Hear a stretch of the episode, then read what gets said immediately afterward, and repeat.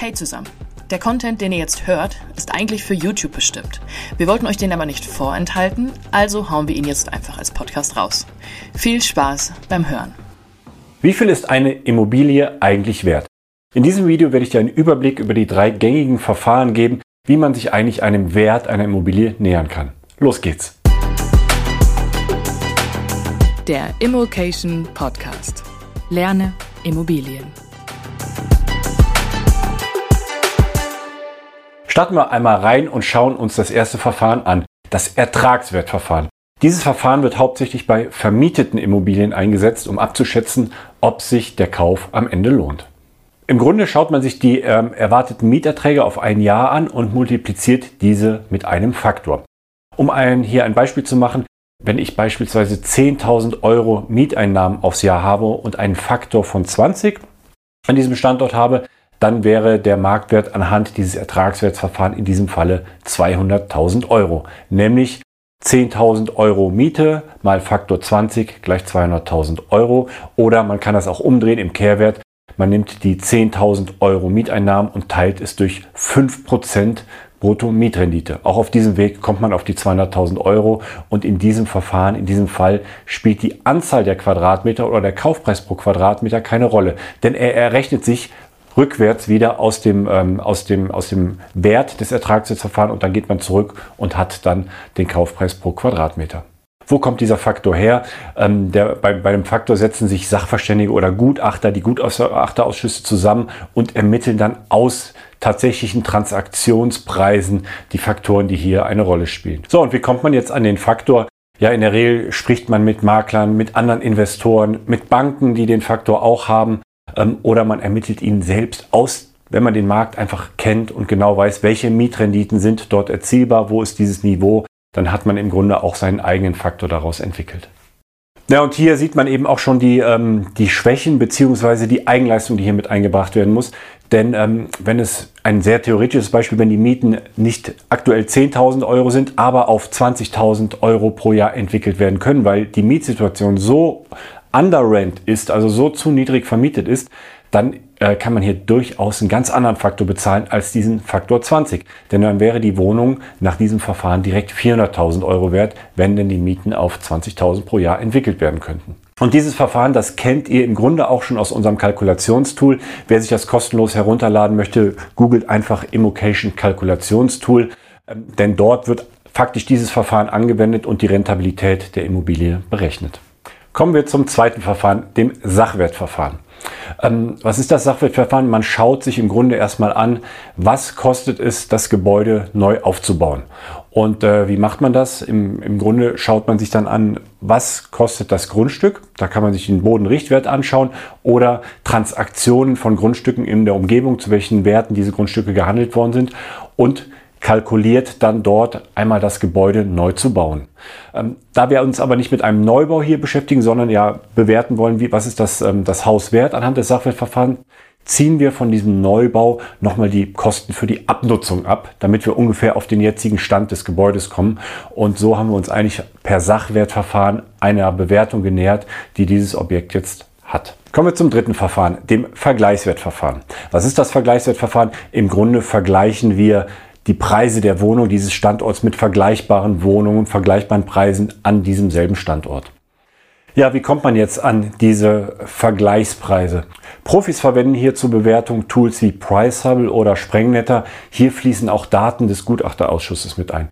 Wer sich dem Ganzen aber mal kostenlos und auf einfache Art und Weise nähern will, für den bietet sich an, den Atlas bei Immobilien Scout zu nutzen oder auf Daten von HomeDate zurückzugreifen oder eben unseren Preisatlas herunterzuladen, denn dort haben wir 40 Millionen äh, Wohnungen simuliert in Zusammenarbeit mit Pricehubble, die eben diese wertvollen Daten mit anbieten und haben für jeden Ortsteil auf Postleitzahl heruntergebrochen einen Durchschnittspreis kalkulieren können.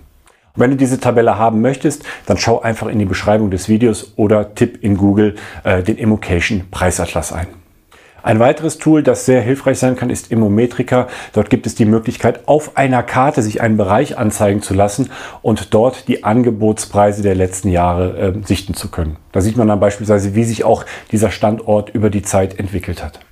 Ja, das war jetzt ein Überblick über äh, die drei Bewertungsverfahren und äh, es ist auch irgendwie deutlich, dass jedes Verfahren zu einem anderen Ergebnis kommen kann.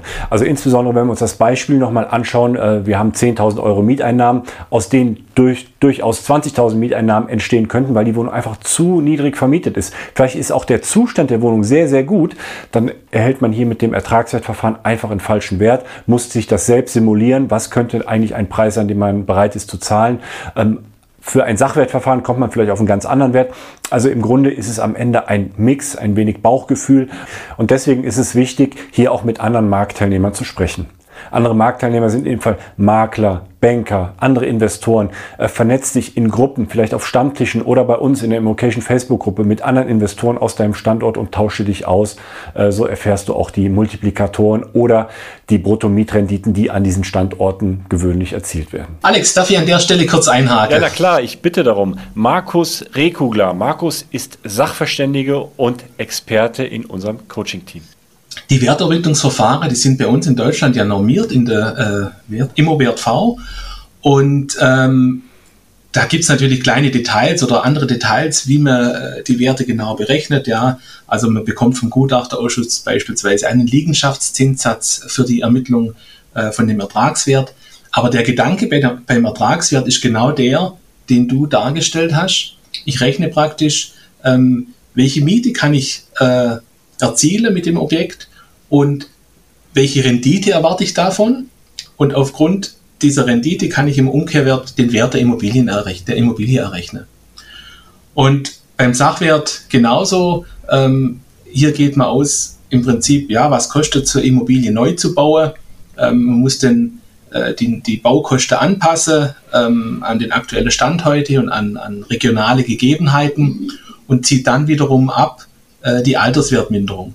Weil das Gebäude ja beispielsweise 30 Jahre alt ist, dann ist es ja nicht mehr so viel wert vielleicht, wie es vor 30 Jahren wert war, als man es neu gebaut hat.